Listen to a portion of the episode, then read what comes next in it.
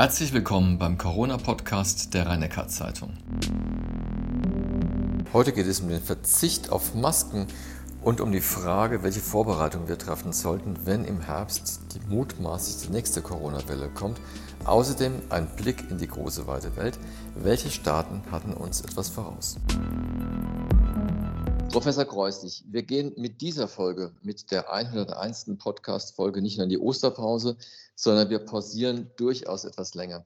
Wir haben vereinbart, dass wir wieder in die Serie einsteigen werden, wenn sich die Corona-Situation einschneidend verändert. Ich möchte deshalb diese, diese 101. Folge ein bisschen dazu nutzen, eine Zwischenbilanz zu ziehen.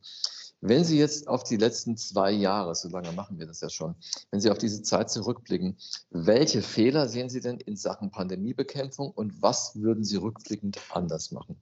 Ja, Fehler ist immer schwierig ähm, im Voraussicht ähm, zu erkennen, was sich im Nachhinein möglicherweise als nicht optimal herausstellt. Wir hatten es halt vor gut zwei Jahren mit einem komplett neuen Virus zu tun. Vieles oder eigentlich alles war unbekannt. Wir sind von manchen Voraussetzungen ausgegangen, die zum damaligen Zeitpunkt schlüssig waren, sich aber im Nachhinein nicht als richtig herausgestellt haben. Wir wussten zum Beispiel nicht, dass die nicht symptomatischen Personen sehr infektiös sein können. Es war uns nicht klar, wie es mit der Impfstoffentwicklung geht und so weiter.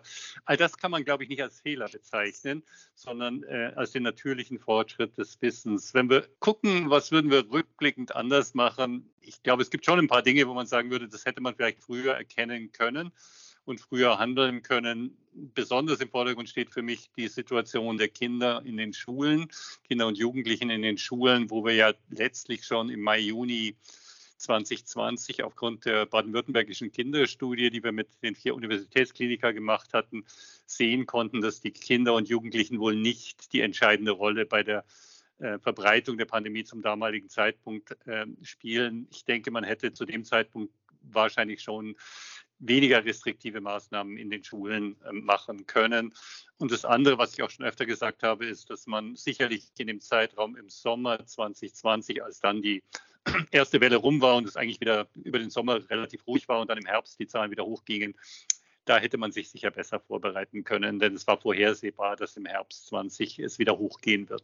Das wären die zwei Dinge, wo ich sagen würde, das hätte man vielleicht auch zum damaligen Zeitpunkt schon besser erkennen können. Das andere ist, glaube ich, eigentlich zum größten Teil relativ gut organisiert gewesen und ich würde nicht so viel sagen, wo man mit heutiger Kenntnis sagen würde, mit dem, was man damals wissen konnte, hätte man es notwendig anders machen müssen. Und trotzdem bleiben ja äh, Dinge, die vielleicht noch abzuarbeiten sind. Also wir, wir gehen ja auch, ohne es richtig auszusprechen, davon aus, dass Corona ist nicht weg, kommt in irgendeiner Form wieder, vielleicht ganz harmlos, vielleicht beschäftigt es uns auch nochmal sehr. Und da denke ich jetzt an das Stichwort Impfregister zum Beispiel. Also die Impfpflicht scheint politisch nicht durchsetzbar zurzeit. Aber als Gedankenanregung, braucht man trotzdem ein Impfregister oder gibt es andere Dinge, die es quasi der Staat oder äh, ja, die Gesellschaft vorbereiten sollte, einfach um gewappnet zu sein für die nächste oder übernächste Welle? Also ich persönlich bin sehr für ein Impfregister, nicht nur für Corona, sondern generell, weil ich es für schwierig und schädlich halte, wenn wir keinerlei Kenntnis über die Impfsituation in der Bevölkerung haben. Auch bei anderen Krankheitsbildern, auch bei zukünftigen Krankheitsbildern kann das sehr hilfreich sein. Das muss man natürlich datenschutzkonform machen. Das kann man aber tun. Das ist auch mit den äh, europäischen Regelungen gut vereinbar. Dänemark, Österreich haben solche Impfregister und das ist problemlos möglich. Ich halte das für sehr sinnvoll, um einen guten Überblick zu haben. Nicht um Zwang darüber auszuüben, sondern einfach um Erkenntnisse zu gewinnen und dann auch zielgerichtet Impfkampagnen besser ähm, auszugestalten. Also ich glaube, wir sollten nicht aufhören, die Schutzmaßnahmen weiter zu propagieren und dafür zu werben, dass sich die Menschen möglichst daran halten.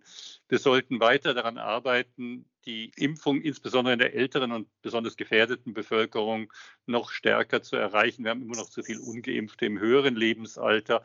Wir sollten dafür werben und wir sollten uns darauf vorbereiten und sehen, dass wir gehe mal davon aus, vielleicht im Herbst noch etwas andere angepasste Impfstoffe haben werden, dass wir dann rechtzeitig wieder in eine Impfkampagne kommen, um Auffrischungsimpfungen zu machen und gegebenenfalls auch in der breiten Bevölkerung nochmal zu impfen. Wenn Sie jetzt gerade sagen, angepasste Impfstoffe, wir sprachen ja schon über einen an Omikron angepassten Impfstoff und da war die Erwartungshaltung im Januar, dass der vielleicht bis April oder Mai kommt. Jetzt haben wir schon April. Äh, verzögert sich das oder?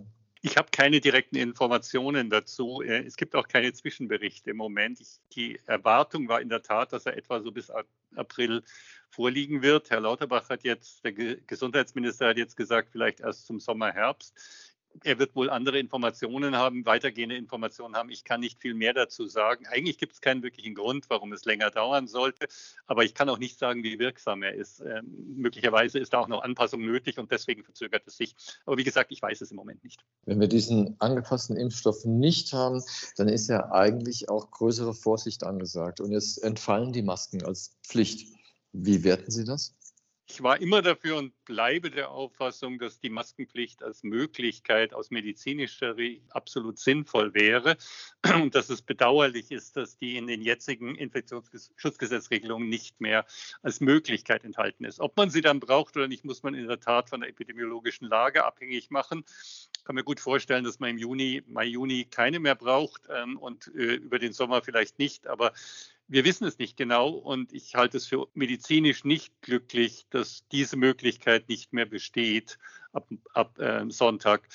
Andererseits kann ich es rechtlich nicht wirklich beurteilen, inwieweit man es hätte rechtssicher ausgestalten können. Insofern muss man da die Juristen auch fragen, wie sie das sehen. Aber wie gesagt, medizinisch betrachtet halte ich das für schädlich. Es ist das Thema Maskenpflicht auch eng verbunden mit dem Kulturleben. Es ist ja sehr erfreulich, dass das Kulturleben wieder startet und das starten kann. Und das erleichtern ja gerade die Masken. Jetzt haben aber viele Veranstalter Bedenken, dass es quasi nur ein Aufflackern ist über den Sommer hinweg und im Herbst äh, steht man wieder da und muss eigentlich wieder alles schließen. Teilen Sie diese Befürchtung? Eigentlich nicht. Ich glaube, dass man auch im Herbst mit äh, Kulturveranstaltungen und anderen Veranstaltungen gut arbeiten können wird. Allerdings kommt da wieder die Maskenfrage ins Spiel. Ich glaube, dass gerade in Innenräumen dann wieder die Situation so sein wird, dass es möglicherweise sinnvoll oder gar notwendig sein wird, dort die Masken zu verwenden. Ähm, ich würde das nicht gerne in der, in der Verpflichtung der Veranstalter sehen, dieses zu regeln, sondern da wäre mir eine Verordnungsgrundlage die auf der Basis des Infektionsschutzgesetzes liegt, wäre mir da sehr viel sympathischer, einfach weil wir ja sehen, auch jetzt schon bei den Einzelhandelsketten und anderen, dass sie sagen, nee, wenn das nicht in der Verordnung drin steht, dann appellieren wir an die Kunden, aber wir setzen es nicht um. Insofern fände ich es nicht glücklich, wenn Konzert- und Kulturveranstalter dann für sich entscheiden müssen, nein, bei uns im Raum besteht die Maskenpflicht und sich damit dann auch ähm, mit den entsprechenden Besuchern auseinandersetzen müssten. Aber ich schätze schon so ein, dass wir mit einer guten Impfsituation, auch Auffrischungsimpfungen für die ältere Bevölkerung und einer und dem Tragen von Masken in Innenräumen auch im Herbst äh, Veranstaltungen in normalem Umfang gewährleisten können. Wenn Sie sagen Auffrischungsimpfung, meinen Sie jetzt eine an Omikron angepasste oder, falls die es nicht kommt, auch so generell die vierte Impfung? Also ich denke, dass die vierte Impfung in jedem Fall, insbesondere für die gefährdeten äh, Gruppen, eine sinnvolle Maßnahme sein wird, weil der Impfschutz einfach nachlässt über die Zeit. Schneller bezüglich der Infektiosität, jetzt insbesondere bei Omikron, ja nicht mehr gut gegeben. Für die ähm, schwereren Verläufe, die intensivpflichtigen Verläufe hält der Impfschutz sicher deutlich länger ab, an. Aber ich denke, wir werden zum Herbst gerade für die gefährdete Bevölkerung nochmal impfen. Wir sprachen ja letztes Mal auch äh, indirekt darüber, dass die Gesundheitsämter in Baden-Württemberg schon Alarm geschlagen haben und sagen, sie können eigentlich gar nicht mehr die Fälle alle verfolgen. Und äh, jetzt war es ja so, dass die Ämter zu Beginn der Pandemie mit Faxgeräten gearbeitet haben. Das war immer so ein Sinnbild dafür, dass die Digitalisierung nicht angekommen ist. Hat sich denn eigentlich etwas gebessert generell im deutschen Gesundheitswesen zwischen 2020 und 2022, was gerade diese Organisation anbelangt?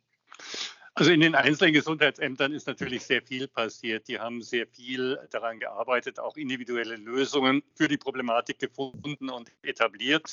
Aber ich habe gerade erst wieder gelesen irgendwo, dass ähm, in bestimmten Landkreisen, das war nicht hier aus der Region, darüber berichtet wurde, dass die Meldungen zum Teil immer noch per Telefon oder ähm, Fax reinkommen und dann händisch in die Dateien eingepflegt wird. Also eine flächendeckende Digitalisierung, die das Ganze deutlich vereinfachen würde, haben wir ganz bestimmt noch nicht erreicht.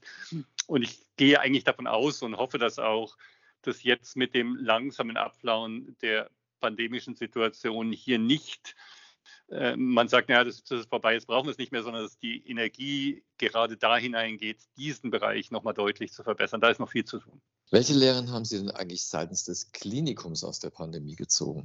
Ja, zunächst haben wir gelernt, dass so eine Pandemie über uns kommen kann und wie wir damit umgehen.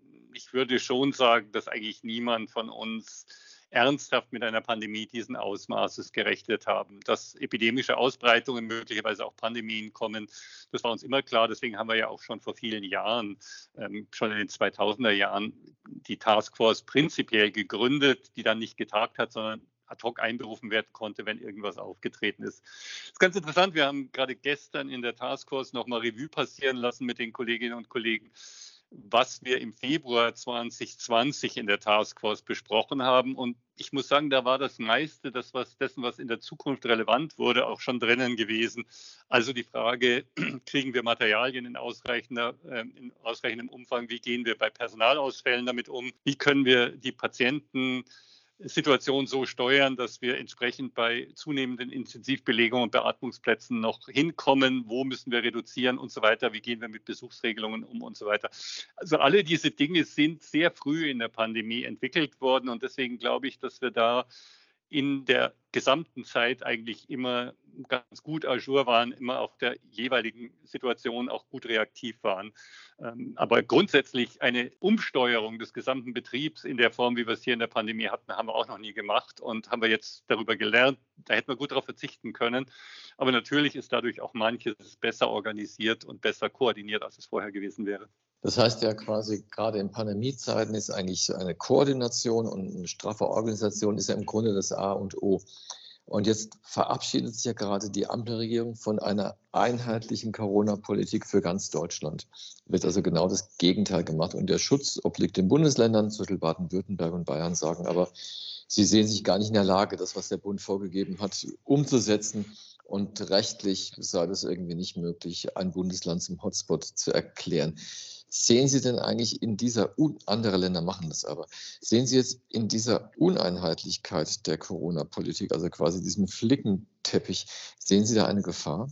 Na, es ist ja so, dass auch die epidemische Lage unterschiedlich ist, regional unterschiedlich und dass man darauf reagieren muss und nicht wie in der frühen Phase der Pandemie einfach sagen kann, das kommt sowieso überall hin, deswegen reagieren wir überall gleich, ist für mich schon nachvollziehbar. Und insofern wäre die Grundlage, dass man im Infektionsschutzgesetz die Voraussetzungen dafür schafft, dass je nach der epidemischen Lage im Land, im Landkreis, in der Stadt oder in welcher Form auch immer reagiert wird und dass dafür, dafür die Grundvoraussetzungen gegeben sind, sinnvoll. Das muss nicht überall gleich sein, weil wenn ich in Baden-Württemberg zum Beispiel eine sehr niedrige Inzidenz und keine problematische Situation in der Bevölkerung und auch im Gesundheitssystem habe, aber vielleicht in Sachsen oder in Schleswig-Holstein schon oder umgekehrt, dann muss dort nicht überall das Gleiche passieren. Aber ich denke, es sollte überall eine Grundlage dafür bestehen, dass das Gleiche passiert dass eine Stadt wie Hamburg, eine Stadtstaat wie Hamburg dann sagt, wir erklären den ganzen Stadtstaat zum Hotspot, ist natürlich eine andere Situation, als es in einem Flächenland wie Bayern und Baden-Württemberg aussehen würde. Und insofern teile ich schon die Auffassung der Ministerpräsidenten und Gesundheitsminister der Länder, dass hier keine gute Grundlage für die Länder überlegt, rational, aber dann auch regional zu entscheiden gegeben ist. Spanien behandelt Corona ab sofort wie jede andere Krankheit, vor allem mit der Begründung, dass dort ein guter Immunschutz vorhanden ist und durch eine Durchseuchung auch stattgefunden hat. Beides haben wir in Deutschland so nicht. Bedeutet das jetzt im Umkehrschluss, dass bei uns Corona noch lange eine Sonderstellung haben wird? Also ich glaube, die Schwierigkeit, die bei uns besteht, ist, dass die, der Schutz vor schwerer Erkrankung bei den nicht geimpften Älteren oder dass die Zahl der nicht geimpften Älteren noch vergleichsweise hoch ist und deswegen noch eine vergleichsweise größere Zahl von Personen, die gefährdet sind, ähm, auch schwer zu erkranken und gegebenenfalls auch in der Klinik oder in der Intensivstation zu müssen, vorhanden ist.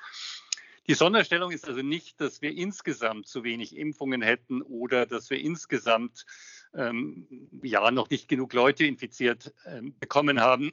Das nimmt ja sowieso dauernd zu, sondern die Schwierigkeit liegt im Wesentlichen, was das Gesundheitssystem und die Krankheitslast betrifft, in der gefährdeten Bevölkerung. Und deswegen müssen wir immer und immer wieder darauf schauen, dass wir vielleicht doch noch eine bessere Durchimpfung in der älteren Bevölkerung hinkriegen und auch, wie gesagt, hatten wir ja schon angesprochen, auffrischen. Das heißt, es wäre also sinnvoll, quasi sich auf die vulnerablen Gruppen, also es sind ja ältere und, und auch Vorerkrankte zu konzentrieren und zum Beispiel vielleicht, wenn jetzt diese allgemeine Impfpflicht nicht kommt, sich doch dem Vorschlag von Kevin Kühnert kam der jetzt vom SPD-Generalsekretär, Impfpflicht ab 50 oder Debatte vierte Spritze ab, Spritze ab 60. Ist das so ein bisschen der Weg, wo es hingehen sollte? Ich glaube, das ist im Grunde der Weg, ist, äh, sich auf die, was diese Situation betrifft, sich auf die besonders gefährdete Gruppe ähm, von Menschen zu konzentrieren, also Menschen mit schwereren Erkrankungen, äh, ältere Menschen, um eben zu verhindern, dass wir wieder erhebliche Krankheitslast haben, um Todesfälle und schwere Verläufe zu verhindern, auch um das Gesundheitssystem nicht zusätzlich zu belasten. Ich habe auch Zweifel mit einer Impfpflicht ab 50, aber das sind wiederum keine medizinischen Zweifel, sondern rechtliche Zweifel, weil es hier ja um den Eigenschutz geht. Das heißt, die Situation im Moment lässt nicht erkennen, dass wir eine komplette Überlastung des Gesundheitssystems haben und die Schutzwirkung auf die Bevölkerung insgesamt einer Impfpflicht ab 50 oder ab 60 oder ab wann auch immer ist ja nicht in so großem Maße gegeben, sondern es ist der Schutz für die einzelne Person. Und da habe ich nach allem, was ich gehört habe, Zweifel, dass das dann am Ende rechtlich durchsetzbar sein wird. Insofern ist mein Gefühl, Impfregister auf den Weg bringen, damit wir eine gute Basis haben, möglichst stark die Impfung propagieren und überzeugen Menschen, dass es sinnvoll ist, sich gerade auch vor der, einem möglichen Wiederanstieg der Corona-Infektionen zu schützen und gegebenenfalls mit einer veränderten oder auch mit dem gleichen Impfstoff die gefährdete Bevölkerungsgruppe besonders auffrisch impfen. Das scheint mir im Moment der richtige Weg zu sein. Das kann sich über das Jahr auch wieder verändern. Das kann man nicht sicher sagen, aber im Moment habe ich Zweifel, dass es auch mit einer Impfpflicht ab 50 nicht am Ende in einer endlosen und möglicherweise nicht äh, gut ausgehenden juristischen Auseinandersetzung endet. Jetzt haben sich ja in Deutschland bisher 20 Millionen Menschen infiziert, also ungefähr ein Viertel der Bevölkerung. Muss man eigentlich damit rechnen, dass sich am Ende des Tages alle infizieren? Na, alle werden es nie sein. 100 Prozent ist selten, aber es werden sich die allermeisten Menschen infizieren zu irgendeinem Zeitpunkt, ob jetzt oder im Herbst oder im Winter, das kann ich nicht vorhersagen, aber wir werden noch eine erhebliche Zahl von Infektionen sehen. Das ist aber auch nichts Schlimmes, weil die allermeisten von uns haben auch schon mal eine Grippe, also eine echte Virusgrippe, eine Influenza durchgemacht, haben sich mit dem Virus infiziert. Viele sind geimpft. Also wir haben da eine Situation, die wir auch von anderen Erregern her kennen. Wenn wir schwere Verläufe ähm, Krankenhausaufenthalte und Intensivpflichtige und eben auch die Todesfälle so niedrig wie möglich halten können, dann ist das halt so wie mit anderen Infektionskrankheiten auch. Auch darüber ist ja schon oft gesprochen worden. Wir haben ja, Professor Kreuslich, oft im Rahmen der Podcast-Reihe auch in die Welt geblickt, mal andere europäische Nachbarstaaten, manchmal auch andere Kontinente. Und das wollte ich heute auch nochmal tun. Es gibt in Europa zu wenig Abnehmer für Impfstoff und in Afrika zum Beispiel herrscht ein Mangel an Impfstoff. Wie kann man denn das regeln, dass das äh, besser organisiert wird? Ich glaube, es ist vor allem ein Problem der Verteilung und Nutzung vor Ort in den entsprechenden Gesundheitssystemen.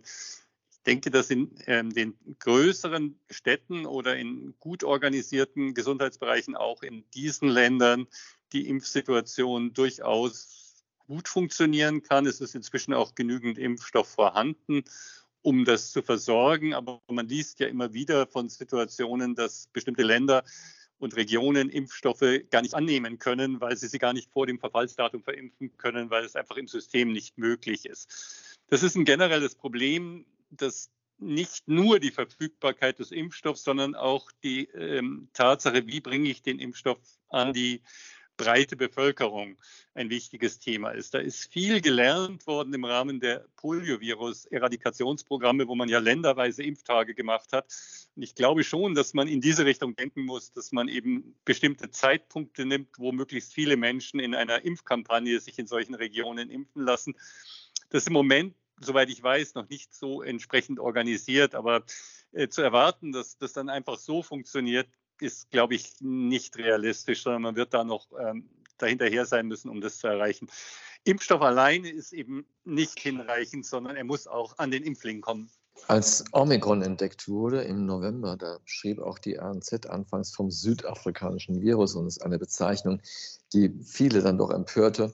Äh, weil dadurch der Entdecker der Variante quasi, der eigentlich ja gut gearbeitet hatte, diskriminiert wurde. Wie steht denn Ihrer Kenntnis nach heute die südafrikanische Virologie da und was macht denn die Pandemie in dem dortigen Land? Südafrika hat eine gute Gesundheitsversorgung, zumindest in den ähm, städtischen Bereichen, im, in, der, in der Breite und auch in den Townships ist das nicht notwendigerweise auch so, aber sie haben dort auch starke Forschungsinstitutionen. Deswegen ist ja auch die ähm, Omikron-Variante dort so schnell entdeckt worden und auch in die Weltgesundheitsorganisation gemeldet worden, sodass wir da relativ schnell darauf vorbereitet waren und wussten, was möglicherweise auf uns zukommen wird. Die Fallzahlen in Südafrika waren am höchsten im Dezember. Dort ist es halt am höchsten, am schnellsten hochgegangen im November ja schon mit Omikron und liegt jetzt deutlich niedriger. Wir haben im Moment eine sieben Tage Inzidenz von deutlich unter 50 in Südafrika, also viel niedriger als bei uns. Selbst wenn viele Fälle vielleicht auch noch nicht erkannt werden, ist dort die Ausbreitung des Virus aktuell geringer als bei uns, war aber wie gesagt im Dezember extrem, extrem hoch. Aus China und über Hongkong sprachen wir auch schon öfter, hört man ja immer sehr unterschiedliche Nachrichten. Jetzt ist gerade wieder eine große, äh, ein großer Ausbruch. Aber wie ist es denn insgesamt? China hat ja diese rigorose Politik der Abschottung verfolgt. War das quasi jetzt gewinnbringend? China hat halt das Problem, dass bei einer insgesamt durchaus hohen Impfrate mit dem dort verfügbaren Impfstoff, der einen etwas schlechteren Schutz hat, aber auch einen Schutz vor schweren Verläufen bietet, die Durchimpfung in der älteren Bevölkerung noch viel schlechter ist als bei uns. Soweit ich weiß, ist in der Altersgruppe der über 80-Jährigen nur etwa die Hälfte geimpft. Das heißt, China hat das Problem, eine starke Ausbreitung des Virus bekommen würden, dass vermutlich die Fallzahlen nicht nur hochgehen würden, sondern auch die ähm, intensivpflichtigen Krankenhausaufenthalte und die Todesfälle hochgehen würden. Hongkong ist so ähnlich und in Hongkong ist eben auch äh, eine doch sehr starke Steigerung der Corona-bedingten Todesfälle in den letzten Wochen, im letzten Monat aufgetreten. Die haben auch so wie wir in Deutschland 300 Todesfälle pro Tag aber bei einer Gesamtbevölkerung von Hongkong von siebeneinhalb Millionen gegenüber gut 83 Millionen bei uns. Das heißt, eine Todesfallrate, die mehr als zehnfach so hoch ist, wie sie bei uns im Moment ist. Das wäre in China auch das Risiko, wenn die, wenn die Infektion durchlaufen würde. Deswegen hat China fast keine andere Möglichkeit im Moment, als weiter so restriktiv zu agieren, ob man das nun will oder nicht. Ich glaube, die chinesische Führung will es auch, aber selbst wenn man es nicht wollte, hätten die ein echtes Problem in der Situation. Und im Grunde muss dort erreicht werden, das, was wir auch für uns hier propagieren, aber dort ist noch viel dringlicher, dass die ältere Bevölkerung besser geschützt wird, dass sie eben auch in der älteren Bevölkerung eine höhere Durchimpfungsrate bekommen.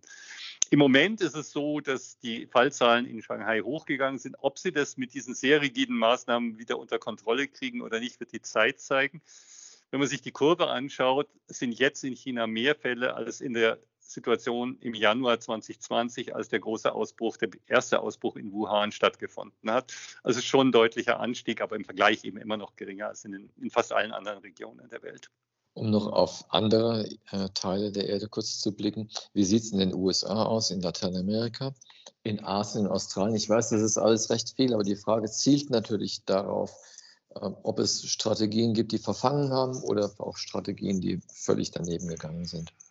Lateinamerika, ähm, insbesondere Brasilien, aber auch andere Länder sind in der frühen Phase extrem hart getroffen worden, hatten sehr viele Todesfälle, hatten eine ganz schwierige Situation. Ist aktuell nicht mehr der Fall, weil wohl auch sich so viele Menschen infiziert haben, plus die Impfungen. Deswegen jetzt mit Omikron, das ja eh milder ist, wenig schwere Verläufe sind.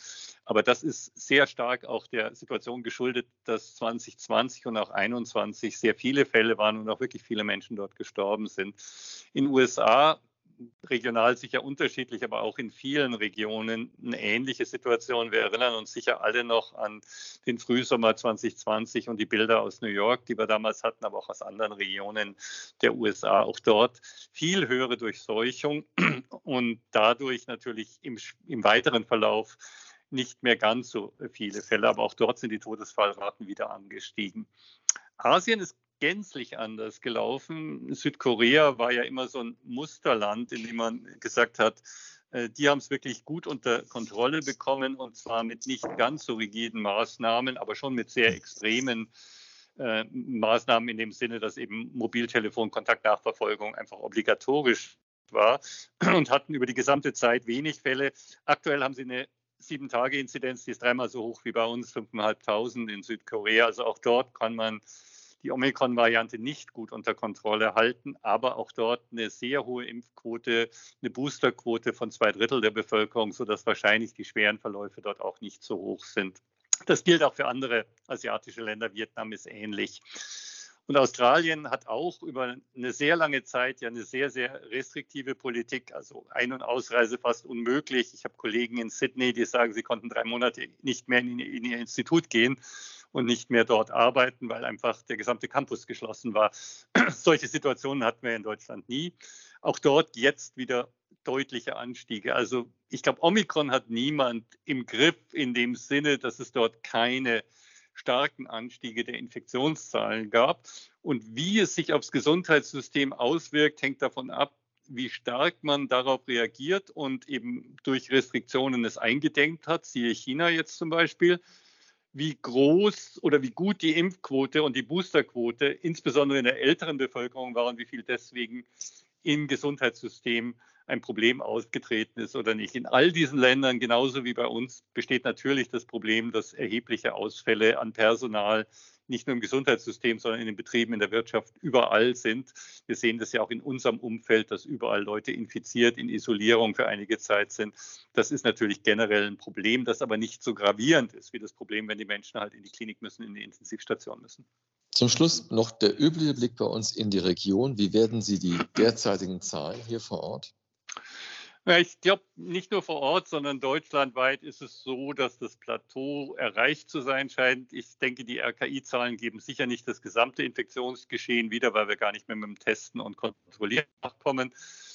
Aber äh, das war auch letzte Woche und vorletzte Woche schon so. Und ich nehme, ich sehe es deswegen schon so, dass was wir jetzt momentan sehen mit abfallenden Sieben-Tage-Inzidenzen in der Region. Heidelberg hat, glaube ich, jetzt 1100 irgendwas ähm, und ähm, das geht langsam runter, sodass die Hoffnung, dass es über die nächsten Wochen, je nachdem, was jetzt nach der Lockerung gegebenenfalls noch draufkommt, aber über die nächsten Wochen und die Osterferien langsam runtergeht. Ich bleibe auch diese Woche nach weiter bei meiner Prognose, so wie letzte Woche. In den Kliniken haben wir viele Patienten, die mit Corona in der Klinik liegen, die aber nicht wegen Corona in der Klinik liegen. Auch das haben wir schon öfter angesprochen dass bei hoher Inzidenz natürlich Menschen, die andere Krankheiten haben, sich auch infizieren und aus anderen Gründen in die Klinik kommen. Das heißt, wir haben nicht mehr die Corona-Station, wo die ganzen Menschen, die sich mit Corona infiziert haben und deswegen erkrankt sind, liegen, sondern wir haben Corona-infizierte Patienten über die gesamte Klinik verteilt und es geht in anderen Kliniken genauso. Intensiv sind es nach wie vor nicht sehr viele. Es hat ein bisschen auch landesweit zugenommen. Baden-Württemberg liegt jetzt bei gut 260, war mal bei 248 oder so Intensivpatienten, aber immer noch in einem Bereich, der zweieinhalbfach niedriger ist, als er im Dezember war. Dann zum Schluss Ihr Tipp, wann sprechen wir uns wieder?